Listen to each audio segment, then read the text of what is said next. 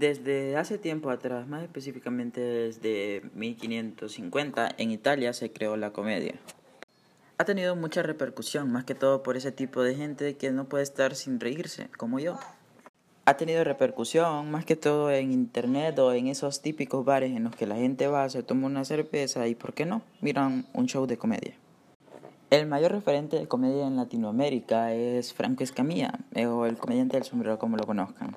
Es el primer comediante que ha podido llenar un auditorio nacional dos veces el mismo día.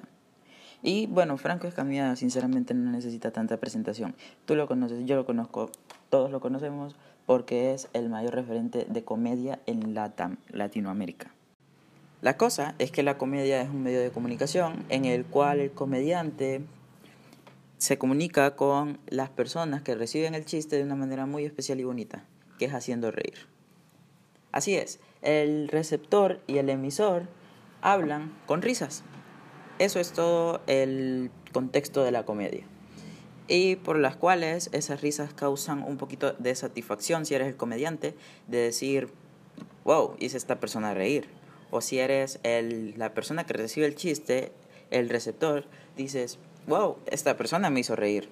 Y pues básicamente este es el rol que juega la comedia en nuestras vidas. Es un medio de comunicación por el cual nos reímos.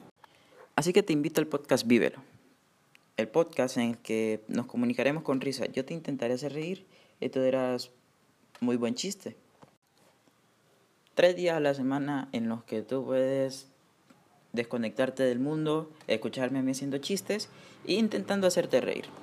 O simplemente tres días en la semana en la que puedes relajarte un poquito, salir de tu rutina y dedicar media hora o una hora a escuchar el podcast.